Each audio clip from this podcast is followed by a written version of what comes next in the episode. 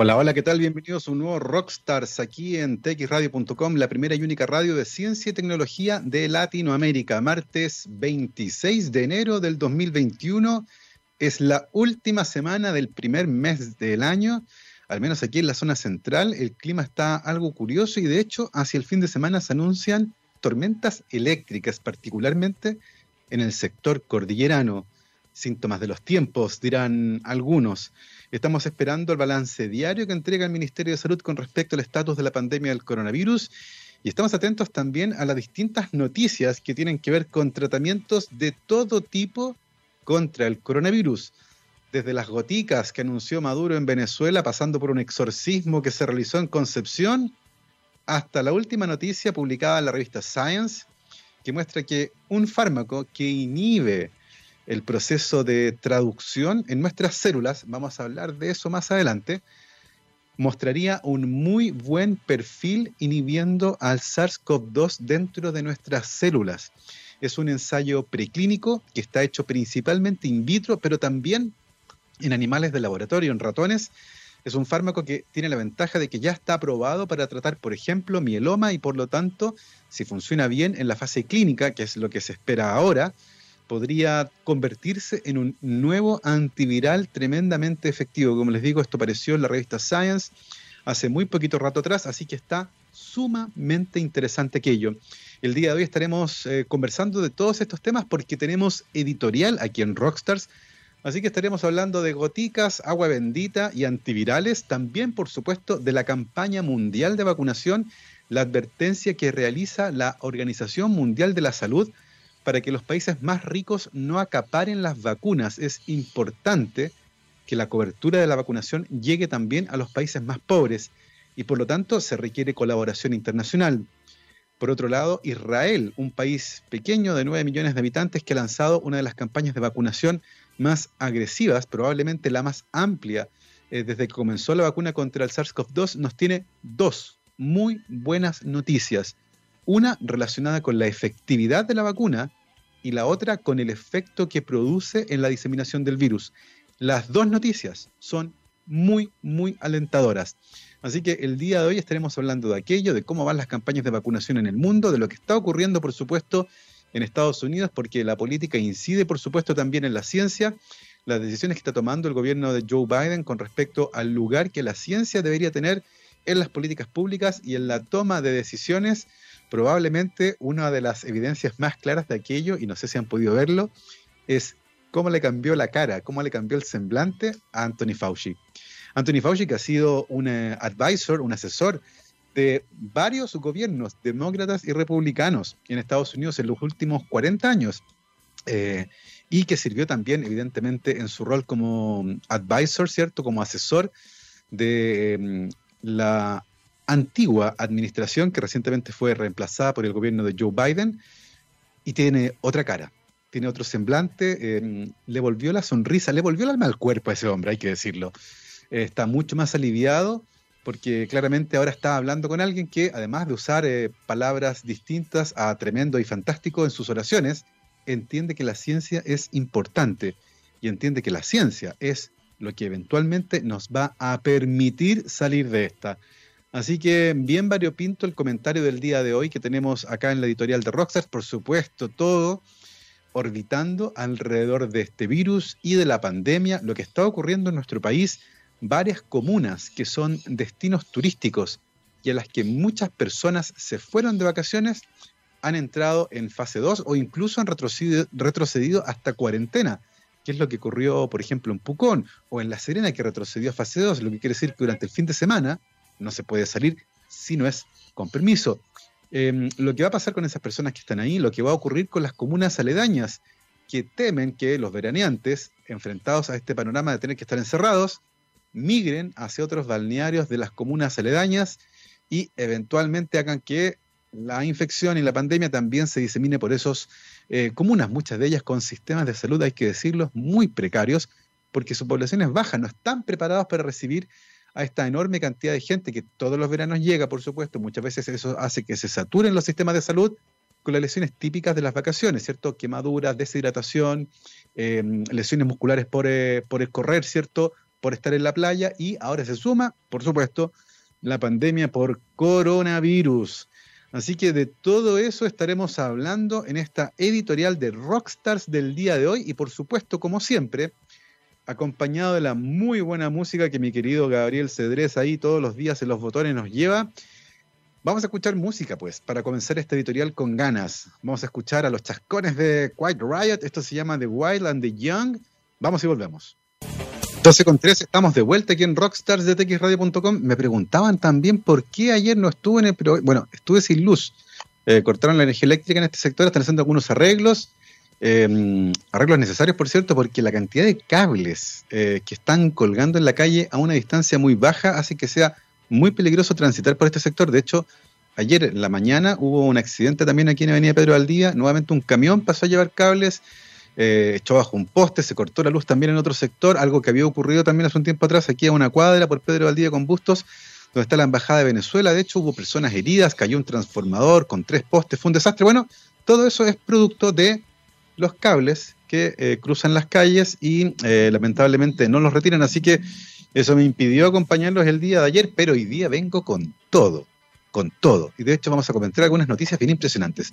El día sábado, por ejemplo, ardió Twitter cuando el arzobispo de Concepción, el sacerdote Fernando Chomalí, subió por la mañana a su cuenta en Twitter un video en el que se ve a él sobrevolando la ciudad de Concepción, donde él es arzobispo, y realizando una suerte de exorcismo, lanzando agua bendita desde un helicóptero sobre la ciudad. Em, bendición de concepción y exorcismo para alejar al coronavirus de nuestras vidas. Dios es grande, expresó Chomalí, que subió esa leyenda junto con el video. Eh, el hecho generó bastante polémica en eh, Twitter, una red social que se caracteriza por su buena onda y simpatía, por supuesto. Concepción se encuentra actualmente en una situación sanitaria bastante compleja. Se encuentra cursando su segunda cuarentena total. Y hace solo un par de días, y previo a la fiesta de San Sebastián, el pasado 20 de enero, el mismo arzobispo llamaba a que no asistieran a la iglesia para evitar que los contagios se multiplicaran, realizando más de nueve servicios religiosos en línea para los fieles que lo necesitaran el día de la festividad. Es decir, efectivamente se trasladó mucha de la actividad que usualmente ocurre en una iglesia, un espacio cerrado, con gente cantando, claramente es un punto de contagio importante, por em, misas online. Y al mismo tiempo, em, en la ciudad de Concepción, que se encuentra muy, muy complicada, como les decía, atravesando su segunda cuarentena, eh, el arzobispo decidió que no había nada mejor para contrarrestar a la infección que hacer un exorcismo lanzando agua bendita por em, desde un helicóptero, como les decía, por sobre la ciudad. Tal vez no era agua, tal vez era hidroxicloroquina o alguna otra cosa que podría contribuir. O tal vez algo un poco más, em, no sé, en esa línea también, de pensamiento mágico, tal vez. Las 10 goticas que recomienda Nicolás Maduro, que también generó polémica. Estamos hablando de tratamientos polémicos. Y aquí Gabriel se agarra la cara, lo estoy viendo ahí como sufre. Nicolás Maduro también encontró la receta mágica para aliviar la pandemia que sufre el planeta. Diez gotitas debajo de la lengua cada cuatro horas y el milagro se hace. La verdad es que en medicina cualquier cosa que se venda como milagro, claramente no funciona. Una lección que aprendimos hace un tiempo atrás, recuerdo en Estados Unidos una investigación que se realizó un médico muy, muy famoso que promocionaba en su programa de televisión varios tratamientos médicos que él decía eran milagrosos. Cada vez que uno de esos tratamientos salía en su programa, las ventas se disparaban. Así que ni les cuento el efecto que tenía. De hecho, tenía el mismo nombre que tenía ese mm, famosísimo médico, cuyo apellido evidentemente ahora olvidé por completo. Pero es del estilo de Mercola, va por ahí. Eh, Nicolás Maduro, como les digo, recomendó estas gotitas que eran eh, milagrosas. Eh, el anuncio se hizo cuando en Venezuela también hay una segunda ola de la pandemia, está bastante complicada la región, ha muerto muchísimas personas que están vinculadas al mundo de la salud, 411 muertes en el personal de la salud, lo que da cuenta, según los registros oficiales, del 33% de los fallecidos totales en Venezuela. Hay quienes cuestionan las cifras porque llama la atención la enorme proporción que eh, tienen entre los fallecidos el personal médico. Em, en este escenario, el jefe de Estado presentó estas goticas milagrosas de José Gregorio Hernández, un conocido médico del pueblo venezolano que es eh, conocido en distintos estratos de la sociedad venezolana y además cuya beatificación se realizará en abril. Este supuesto antiviral, el Carbativir, según el presidente Maduro, neutraliza el 100% el coronavirus. Tienen las patentes y la permisología, una medicina totalmente inocua que no tiene ningún tipo de efectos secundarios. En lo que respecta a la ciencia, no tiene ningún tipo de efecto todavía. Eh, hay que demostrar evidentemente con estudios preclínicos, in vitro, en animales y luego estudios clínicos en seres humanos. Cuando algo funciona, en el fondo no se trata de querer que algo funcione, hay que demostrarlo, particularmente cuando uno quiere distribuirlo a todo el mundo. Y eso es fundamental. Fíjense que en el siglo XIX, en Francia, apareció un señor que dijo que podía curar cualquier enfermedad con el poder de su mente.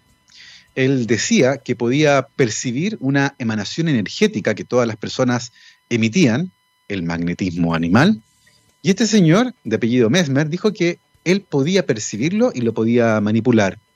El tratamiento tomó su apellido, el mesmerismo, y causó furor, particularmente en los estratos sociales más altos de Francia. ¿Por qué? Porque por aquella época la verdad es que los tratamientos médicos eran bastante complejos. Nuestra comprensión de las enfermedades no era la más adecuada y usualmente las sangrías, los enemas, los baños de agua fría o caliente eran parte fundamental de los tratamientos médicos. La verdad es que nada de eso funcionaba y además eran tremendamente incómodos.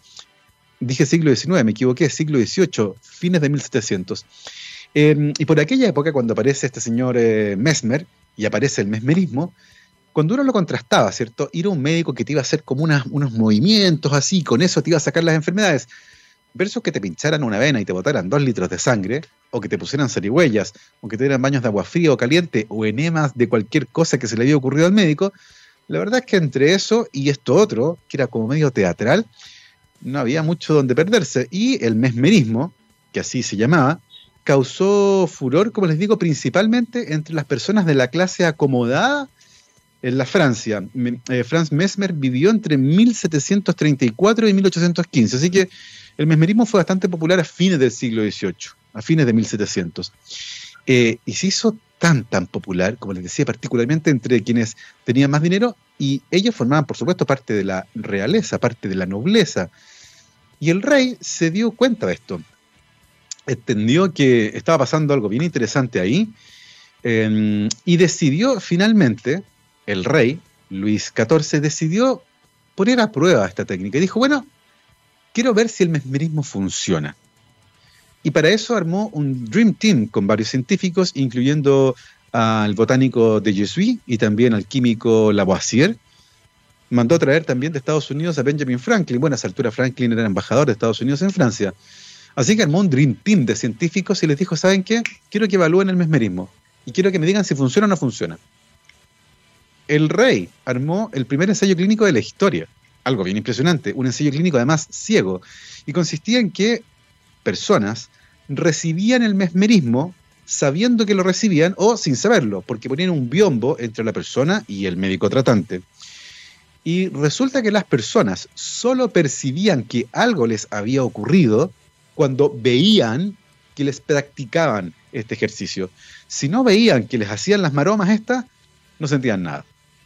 Y por lo tanto, la conclusión de este Dream Team de científicos fue que la percepción de que algo ocurría, al depender solo de que lo vieran o no, era puramente sugestión. Y por lo tanto, el rey descartó que el mesmerismo funcionaba. Eso es lo que hay que hacer con cualquier cosa que uno crea que funciona, ya sea un exorcismo o las goticas mágicas de alguien. No basta con decirlo, particularmente en ciencia, y cuando queremos aplicárselo a la población, hay que demostrarlo, hay que tener buena evidencia. Y como les decía, el primer ensayo clínico ciego de la historia lo hizo ni más ni menos que el rey de Francia para, en este caso, desacreditar el mesmerismo. Eh, eso puede producir en algunas personas un poco de mm, incertidumbre y tal vez decir, oye, qué complicado es esto, pero es la única forma que tenemos para tratar de encontrar algo que funcione. Así es eso con las vacunas que evidentemente son preventivas, no es un tratamiento, pero así se está haciendo también con otras cosas. Y en ese sentido, el día de ayer, 25 de enero del 2021, La revista Science publicó, para que no digan que solo traigo mala onda y malas noticias, también traigo buenas noticias. La revista Science publicó un artículo científico muy, muy interesante. Son investigadores de eh, Estados Unidos y también de Madrid, España, y gente de, Mount Sinai en Nueva York, de la Escuela de Medicina de la Universidad de Maryland, eh, de una empresa española, em, que por aquí está el nombre, se llama Farmamar, que queda en Madrid, España. Es un equipo multidisciplinario y este estudio, que está súper interesante, fue publicado, como les digo, el día de ayer en la revista Science. Se refiere a un compuesto que se llama plitidepsina. Plitidepsina. Eh, el título del artículo es Plitidepsina tiene el potencial preclínico eh, y eficacia contra el SARS-CoV-2 atacando a una proteína de nuestras células que se llama EF1A. Eh, el título puede que no diga mucho, pero es sumamente interesante. Em, resulta que este compuesto, la pletidipsina, es un compuesto que inhibe a una proteína que está en nuestras células, que se llama factor de elongación eucarionte 1A. Eukaryotic Elongation Factor 1A. Eh, esta es una proteína que está en nuestras células y que tiene una función importante durante el proceso de traducción. Y por lo tanto, es importante también para nosotros. Eh, sin embargo, esta es mm, una componente de nuestras células que el coronavirus secuestra durante el proceso de infección y lo secuestra para que el coronavirus fabrique sus propias proteínas. Y por lo tanto, nuestro cuerpo deja de fabricar nuestras proteínas. Eh, el coronavirus además tiene una estrategia en la que silencia la fabricación de proteínas del hospedero, es decir, de nosotros, para favorecer la producción de proteínas del virus. Y por lo tanto, en este sentido, en las células infectadas, la inhibición de esta proteína afecta mucho más al virus que a nosotros. Eh, y por lo tanto, era interesante estudiarlo. Eh, vale la pena decir que esta investigación comienza porque al principio de la infección, al principio de la pandemia, cuando se descubrió este virus y se empezó a estudiar, científicos comenzaron a analizar el interactoma del virus. ¿Qué diablos es el interactoma? Así como existe el genoma, que es el conjunto de genes que tiene un organismo, ¿cierto? Y el transcriptoma, que es el conjunto de transcritos que hay dentro de un... Bueno, el interactoma se refiere a las relaciones físicas que existen entre las proteínas. ¿Qué proteínas interactúan? Y al conjunto de interacciones que existen entre proteínas en dos sistemas distintos se le llama interactoma y se estudió el interactoma del SARS-CoV-2 y se descubrió que las proteínas del virus interactuaban con unas 344 proteínas humanas. Y entre ellas estaba el elongation factor, como les decía este que estaba describiendo acá, el elongation factor 1A, factor de elongación 1A o elongation factor 1A. Y eh, por lo tanto, se presumía que podía ser importante, particularmente porque eh, además, había otra proteína que interactuaba con la NSP9, que es una proteína del virus. Eh, y por lo tanto se consideró que este factor de elongación podía ser un blanco interesante, ya que el virus interactuaba con él. Y si interactuaba con él es porque tal vez estaba haciendo algo importante. Esa es la lógica. Y por lo tanto se comenzó a probar si los inhibidores de este elongation factor 1A, una proteína que interfiere con su función y que por lo tanto impide que se junte con otras cosas, podía o no afectar al coronavirus. Eso se hizo inicialmente en células en cultivo, células Vero 6 que son células de riñón de mono verde. También se hizo con células humanas y también se hizo con ratones infectados. Y lo que se descubrió y está publicado en este estudio es que efectivamente la aplicación de esta droga en concentraciones terapéuticas, concentraciones bajas, inhibe a la replicación viral, disminuye la carga viral y es unas 70 veces más efectivo que una de las drogas que se está usando actualmente para combatir la pandemia. Eh, y por lo tanto, tiene un potencial terapéutico que es sumamente promisorio. Em, es mucho más promisorio que el Remdesivir, que es una de las drogas que se está usando, y por lo tanto ahora ha pasado rápidamente a la fase de ensayo clínico 3, es decir, se va a estudiar con personas que tengan una infección con coronavirus y algunas de ellas se les va a administrar esta droga experimental.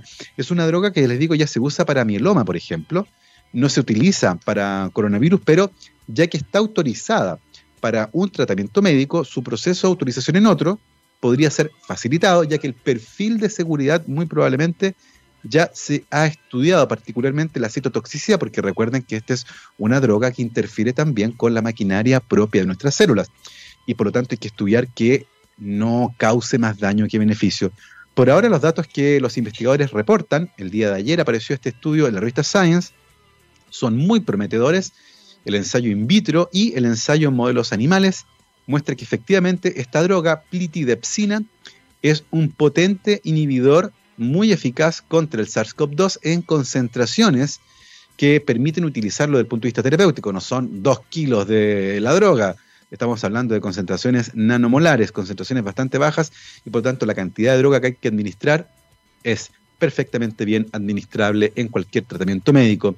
Los resultados, la verdad, son eh, bastante promisorios, muy interesantes, y como les decía, es una droga que ya se utiliza eh, para tratar algunos cuadros, em, particularmente un tipo de mieloma, y además ha mostrado esta droga ser 70 veces más eficaz, más eficaz perdón, que el remdesivir, que es otra de las drogas antivirales que se está utilizando. Así que partimos con pensamiento mágico y terminamos con ciencia y muy buenas noticias con respecto a este ensayo preclínico para esta droga que se llama, como les decía al principio, plitidepsina. Así que lo saben, busquen por ahí plitidepsina.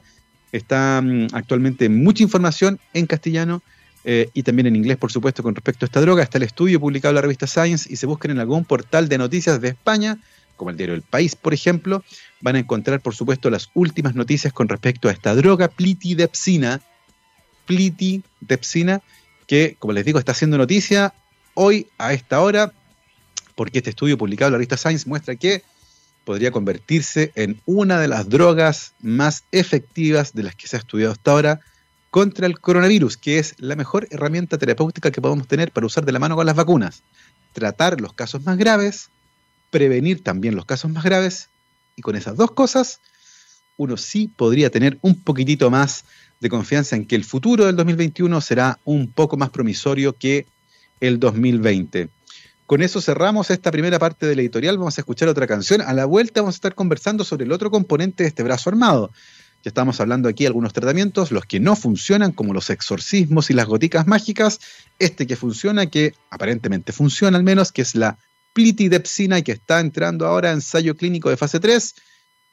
Pero viene el otro complemento, que son las vacunas. Vamos a estar hablando de la vacuna eh, de la campaña mundial de vacunación, lo que está ocurriendo en el mundo, cuántas millones de dosis de vacunas se han aplicado hasta ahora, vayan pensando, yo les voy a decir el número después, particularmente lo que está ocurriendo en Israel, un caso de estudio digno de análisis, lo que está pasando en nuestro país, vamos a tener dos vacunas, la de Pfizer BioNTech particularmente para el personal de salud y mayores de 60, la de Sinovac para el resto de la población, lo que está ocurriendo en los territorios, lo que va a ocurrir durante el año, la campaña de vacunación masiva que se pretende realizar y ¿Puede o no puede nuestro país hacerlo? Bueno, hay un ejemplo muy interesante que tiene que ver con la campaña de vacunación de la influenza del año pasado, que tuvo una cobertura impresionante. En un día se aplicaron casi 600.000 dosis, porque la gente estaba un poco asustada con esto del coronavirus en marzo, y la verdad es que esa campaña de vacunación contra la influenza tuvo una cobertura impresionante.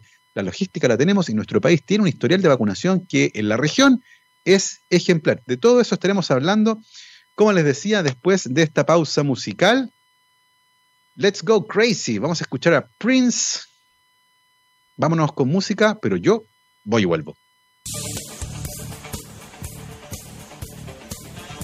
12 con 37, estamos de vuelta aquí en Rockstars de txradio.com. Científicamente rockera nos acompaña como todos los días la Universidad de Aysén, docencia, investigación y vinculación con el medio desde el sur austral de Chile.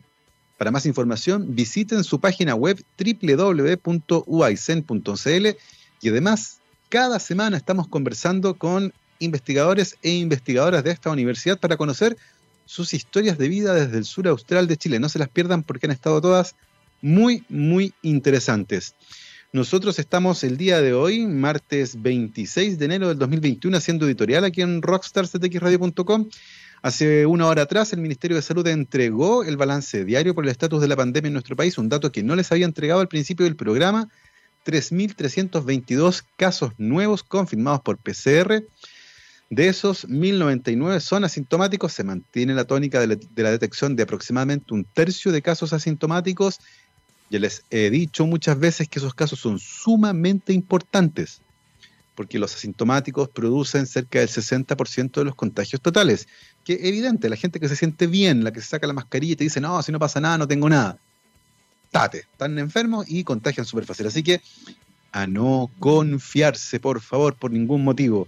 La búsqueda activa de casos está ayudando entonces a detectar a los asintomáticos. Todavía son pocos los que se están detectando, así que por favor tengan cuidado. Recuerden además que si son contacto estrecho, no se deben hacer PCR. Si ustedes estuvieron con alguien que después les avisan que dio positivo, y por lo tanto ustedes son contacto estrecho, estuvieron con esa persona, según la definición del contacto estrecho, en cierta cercanía, por cierto tiempo, no tienen que hacerse el examen. Tienen que hacer cuarentena durante 14 días. Y evidentemente, si se sienten mal, ahí van al médico, qué sé yo, pero asuman que el riesgo de contagio fue altísimo. El día de hoy también eh, se informó de la inscripción de 24 nuevos casos de personas que murieron producto de esta enfermedad en el país, llevando el total en el registro oficial a 18.023 personas que han muerto producto de la pandemia. Sin embargo, esa cifra se empina por sobre las 22.000 cuando uno considera también los casos sospechosos. Creo que además em, informar una cifra menor tiene un impacto comunicacional también, lo que tiene que ver con la gravedad de la, de la pandemia. No sé si ha sido una buena decisión desde el punto de vista comunicacional informarlo de aquella forma. El día de hoy también se reportaron 42.995 exámenes de PCR, llevando el total del país a 7.750.080 exámenes. Mi reconocimiento, como lo hago cada cierto tiempo, a todos los laboratorios de investigación que reconvirtieron su trabajo y se convirtieron en laboratorios de diagnóstico, particularmente aquellos que funcionan en, en universidades, porque sin su trabajo nada de esto habría sido posible. Han sido un tremendo, tremendo apoyo a todo el sistema de diagnóstico que se tuvo que montar en nuestro país producto de la pandemia, así que nuestro reconocimiento y aprecio para todos aquellos investigadores en distintas etapas de formación que, en vez de hacer experimentos para sus tesis, por ejemplo, en vez de tener líneas de investigación funcionando, están trabajando para el país diagnosticando eh, esta enfermedad. Les contaba antes de ir a la pausa musical anterior de algunos tratamientos, en particular em, uno que podría mostrar hasta, hasta ahora, está mostrando eh, datos de eficacia preclínica interesantes, pero que tenemos que demostrar en una fase 3, ¿cierto? Si puede ser utilizado como un tratamiento. Por ahora lo que tenemos son las vacunas, que evidentemente también pasaron por este proceso de ensayos preclínicos, estudios en células en cultivo, en animales, eh, primates no humanos, eh, y eh, por supuesto después ensayos clínicos de fase 1, 2 y 3. y una vez que terminaron, se consiguió el proceso probatorio y se comenzó a vacunar en el mundo. Eso es súper interesante porque las primeras vacunas fueron aprobadas a mediados de diciembre y échenle, ¿cuánta gente creen que se ha vacunado en el mundo hasta ahora? Ha pasado un poquito más de un mes. Se han vacunado casi 70 millones de personas. Es realmente impresionante. 68 millones 100 mil dosis en 56 países se han administrado hasta el día de hoy. Estos son datos que aparecen en el Vaccine Tracker de la portal eh, Bloomberg.com. Ahí pueden ir a mirarlo. 68 millones 100 mil dosis de vacunas en 56 países distintos la inmensa mayoría de ellos en el hemisferio norte, en el hemisferio sur solo unos pocos países han comenzado su campaña de vacunación. Uno puede destacar, por supuesto, el caso de Chile eh, y Argentina y algunos países también en el sudeste asiático que alcanzan a ser parte del hemisferio sur, pero la verdad es que la mayor parte de los países que está vacunando pertenecen al hemisferio norte. Em, el país que más dosis de vacuna ha aplicado de esas 68 millones 153 mil 138 que reporta Bloomberg en su portal el día de hoy es Estados Unidos con 23 millones 461 mil dosis de vacuna aplicadas. Luego sigue en segundo lugar China con 15 millones. Luego la Unión Europea con casi 8 millones, el Reino Unido con 7 millones, Israel con 3 millones 884 mil, casi, casi 4 millones. Recuerden ese número, Israel ha aplicado casi 4 millones de dosis de vacuna, es importante para lo que voy a conversar después. Luego, Emiratos Árabes, 2 millones y medio, le sigue Alemania, 1 millón 700, India, 1 millón 600, y de ahí hacia abajo el resto de los países. Es sumamente interesante se están usando principalmente tres vacunas, la de Pfizer BioNTech, la de Moderna y la de Oxford AstraZeneca, pero también se está utilizando, por ejemplo, la de Sinovac, la de Gamaleya y la de CanSino, también la de Sinopharm en distintos países del mundo. Así que es bien interesante cómo han ido avanzando estos procesos regulatorios y cómo ha ido avanzando la vacunación en el mundo. Es bien interesante. En Estados Unidos hay mucho énfasis por darle nuevos aires, ciertos nuevos bríos eh, a la campaña de vacunación, particularmente porque las dosis distribuidas superaban largamente las dosis aplicadas. Eh, por ejemplo, en Estados Unidos se han distribuido en total 40 millones de dosis de vacuna, pero solo se han aplicado 23 millones. Y por lo tanto, más de la mitad eh, o casi la mitad de las dosis de vacuna que se han distribuido en Estados Unidos están todavía ahí, esperando ser aplicadas en los brazos de alguien. Y por lo tanto queda mucho espacio todavía para avanzar ahí la campaña de vacunación. Algo similar ocurre en otros estados como Texas, donde se han distribuido 3 millones de dosis de vacuna, pero solo se ha aplicado 1.800.000 eh, esto se repite en muchos estados, Pensilvania, por ejemplo, 1.500.000 dosis distribuidas, pero solo 780.000 aplicadas. Así, la mitad, por ejemplo, de las dosis se ha aplicado. Eso se repite, como nos decían, muchísimos, muchísimos estados. El estado de Virginia se quedó muy atrás, más de un millón de dosis distribuidas, pero solo se ha aplicado medio millón de dosis de vacuna. El programa se repite con aproximadamente una tasa eh, levemente superior al 50% de vacunas administradas con respecto al total de vacunas disponibles en cada estado de Estados Unidos. Así que ha ido avanzando lentamente con el cambio de administración, ¿cierto? Con el nuevo inquilino en la Casa Blanca, con la llegada de Joseph Biden. Eh, ciertamente la ciencia ha tenido em, nuevamente un lugar estelar en la Casa Blanca. Yo les comentaba al principio de la editorial, ¿cierto? Al comenzar que Anthony Fauci, que ha sido asesor de los presidentes en Estados Unidos los últimos 40 años, se le ha tocado ver pasar gobiernos demócratas y republicanos por igual. Y con todos los presidentes se ha llevado relativamente bien, con todas las administraciones, independientes de el pensamiento político que hayan tenido. Fauci comentaba lo difícil en un reportaje muy interesante que apareció durante el fin de semana en el New York Times, comentaba lo difícil que ha sido o que fue la relación con la anterior administración, lo complejo que fue, eh, cómo permanentemente las noticias con respecto a la pandemia eh, se les eh, quitaba la relevancia que tenían. Y Fauci decía, esto es muy grave. Y, el antiguo inquilino de la Casa Blanca le decía, ¿es tan grave? No le estés poniendo color, eh, Anthony. permanentemente Fauci sentía que se le bajaba la gravedad a la pandemia. Muchas de las decisiones que se tomaban apuntaban en ese sentido. Joe Biden entiende la gravedad de la pandemia. Hay algunas medidas como el mandato de usar mascarilla, por ejemplo, en edificios federales hay un mandato también para que la campaña de vacunación sea lo más efectiva posible. No puede ser, dice Biden, que haya vacunas que estén en un refrigerador y no en el brazo de las personas. Y por lo tanto está tratando de acelerar el proceso para que la cobertura de la vacunación sea lo antes posible la mayor en Estados Unidos. Hay problemas también con las plantas de distribución. Pfizer BioNTech no está dando abasto, algo que sabíamos que iba a ocurrir, y por eso es tan importante aprovechar hasta la última gotita de vacuna. Em, lo interesante es que estamos todos eh, muy pendientes de la vacunación porque esperamos, esperamos, eh, y la evidencia muestra que eso debería ser posible, que sobrepasado cierto porcentaje de cobertura, es decir, porcentaje de la población que ha sido vacunado y que tienen inmunidad, al menos en cierto grado, y que por lo tanto podrían enfermarse, pero más suave no van a terminar en el hospital. Deberíamos empezar a ver que tanto las infecciones, porque esas personas también van a tener menor carga viral, que tanto las infecciones como las hospitalizaciones, como la mortalidad deberían comenzar a bajar. Eso es lo que esperamos todos. La inmunidad de grupo, la inmunidad colectiva debería empezar a operar, el virus debería empezar a circular un poco menos y por lo tanto deberíamos ver que las curvas de contagio de enfermos y de fallecidos lentamente deberían empezar a aplanarse y luego a caer. Eso es lo que esperamos al menos, eso es lo que dice la teoría yo les dije em, al principio, ¿cierto?, de la conversación que probablemente uno de los datos más interesantes para poder estudiar aquello es lo que tiene que ver con Israel. Yo les dije que Israel, que es un país pequeño, 9 millones de habitantes, ya ha aplicado casi 4 millones de dosis de vacuna. Es impresionante, eso es casi eh, la mitad de la población del Estado de Israel. Y por lo tanto, la información que uno puede obtener a partir de mm, lo que está ocurriendo en Israel podría ser muy significativo. Es preliminar, no es definitivo, no es una noticia para salir corriendo, pero ciertamente es esperanzador. Y estos datos hay que demostrarlo. Em, pero como les decía, Israel, que es un país que ha liderado en la campaña eh, de vacuna para su población contra el coronavirus, está generando información sumamente interesante y resultados tempranos que por supuesto deben ser confirmados. muestran una caída en las infecciones después de solo una dosis de la vacuna eh, y también ocurre después de las dos dosis con mejores resultados de lo esperado después de ambas dosis.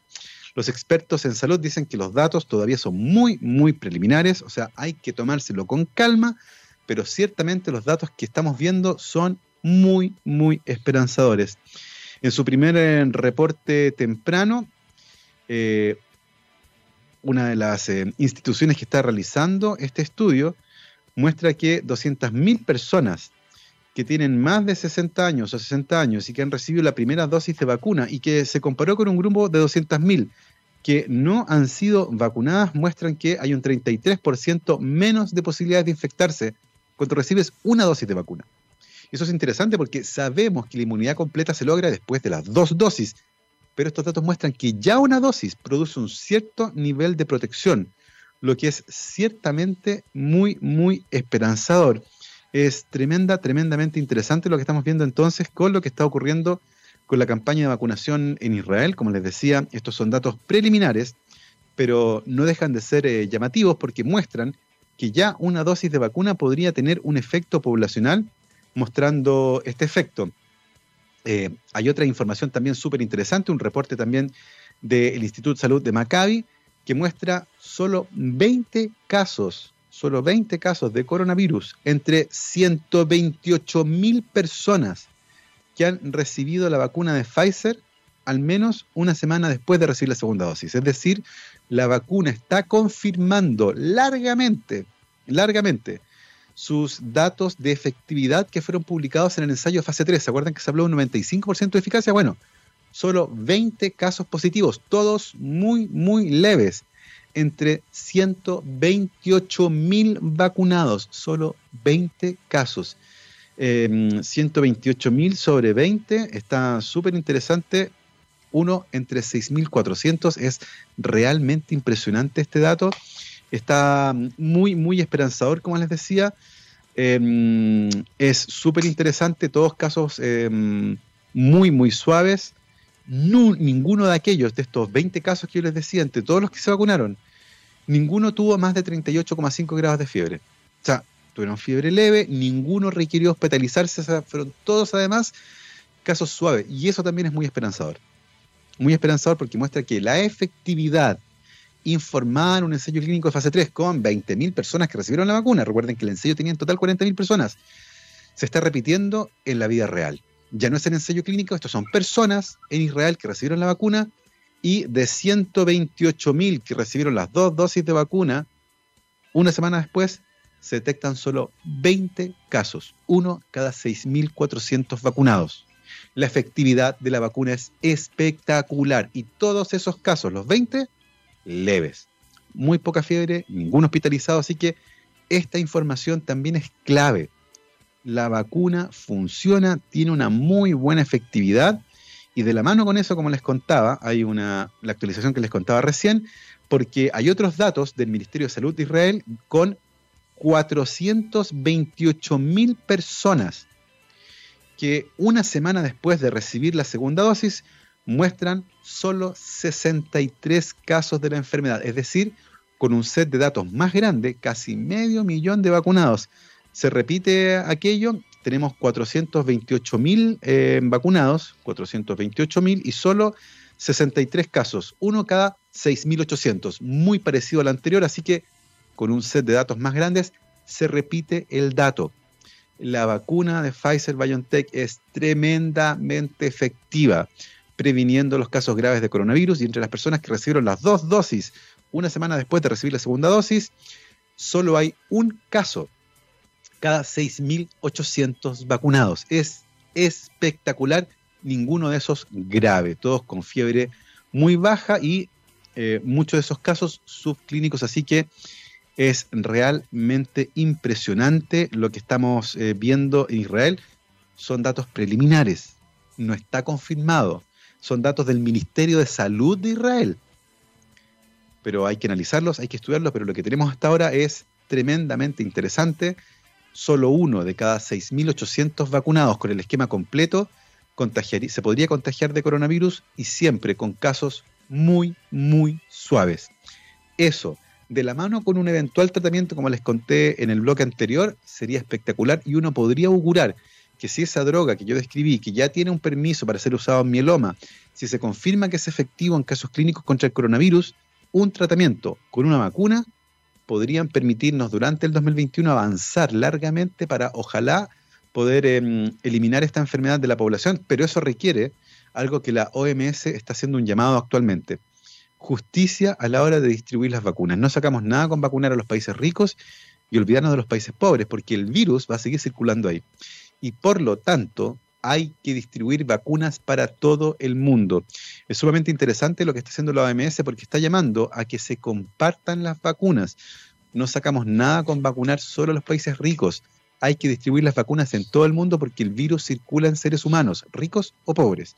Y por lo tanto, si dejamos una parte del mundo sin vacunar, efectivamente no vamos a poder erradicar esta enfermedad.